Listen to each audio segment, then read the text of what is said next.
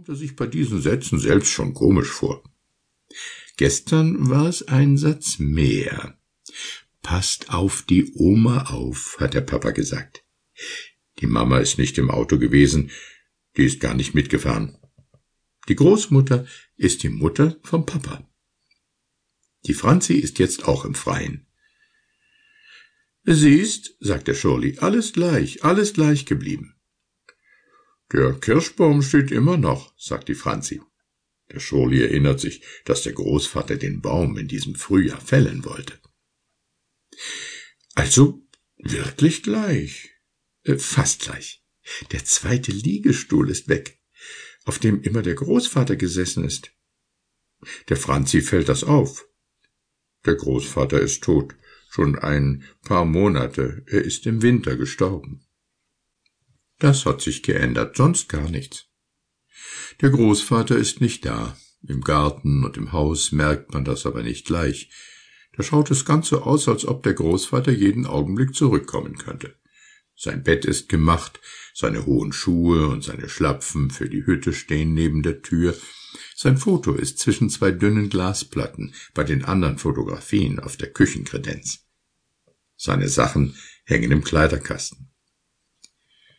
Die Sachen will keiner mehr, hat die Großmutter in der Früh gesagt. Ein paar Mal am Tag macht sie den Kleiderkasten auf und schaut hinein. Die Franzi hat bemerkt, dass der Anzug des Großvaters, sein Sonntagsanzug, im Kasten fehlt. Den hat der Opa mitgenommen, hat die Großmutter gesagt. Und die Schuhe? hat die Franzi gefragt. Die hat er dagelassen.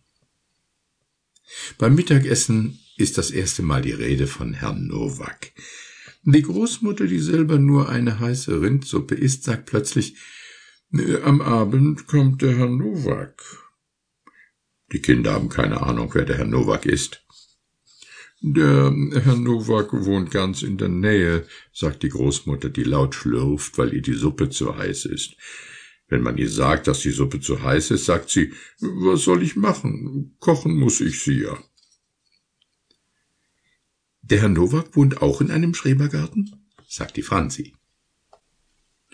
Nein, sagt die Großmutter, der Herr Nowak wohnt in einem großen Haus. Da wohnen nur Männer. Im Männerheim, ruft der Schurli. Ich weiß, wer da wohnt. Das war vor kurzem im Fernsehen. In den Nachrichten war's. Da wohnen lauter Trinker und arbeiten tun sie auch nicht. Das Heim ist noch nicht lange hier, sagt die Großmutter, die sich nicht aus der Ruhe bringen lassen will. Die Männer wohnen erst seit ein paar Wochen hier. Das ist auch im Fernsehen gewesen, sagt der Schurli, der zwei Erbsen auf seiner Gabel balanciert. In der Stadt haben die Männer früher gewohnt, dort haben sie aber weg müssen. Dort hat sie keiner haben wollen. Rausgeschmissen sind sie worden, weil ein Kinderspielplatz und ein Park in der Nähe war. Die Nachbarn haben Unterschriften gesammelt, damit die Männer woanders hin müssen. Und äh, der Herr Nowak trinkt wirklich? will die Franzi wissen. Sie macht ein fast besorgtes Gesicht. Die Großmutter schlürft ihre Suppe. Sie sagt nichts. Wie ein Loch trinkt er, sagt der Schurli. Wenn du Angst hast, versteckst halt deinen Hamster. Goldhamster, sagt die Franzi. Ja, von mir aus Gold- und Silberhamster. Der Herr Nowak ist nett, mischt sich die Großmutter wieder ein, die aufgestanden ist und beim Waschbecken steht. Ich kenne den Herrn Nowak von früher, sagt die Großmutter. Eigentlich ist die Großmutter dafür, dass die Franzi und der Schurli sich nach dem Mittagessen niederlegen und ein bis zwei Stunden schlafen. Warum sie das tun sollen, weiß sie nicht genau. Sie weiß nur, dass sie selber von ihren Eltern auch immer nach dem Essen ins Bett geschickt wurde. Mit dem Schlafen ist es aber nichts. Heut nicht mehr.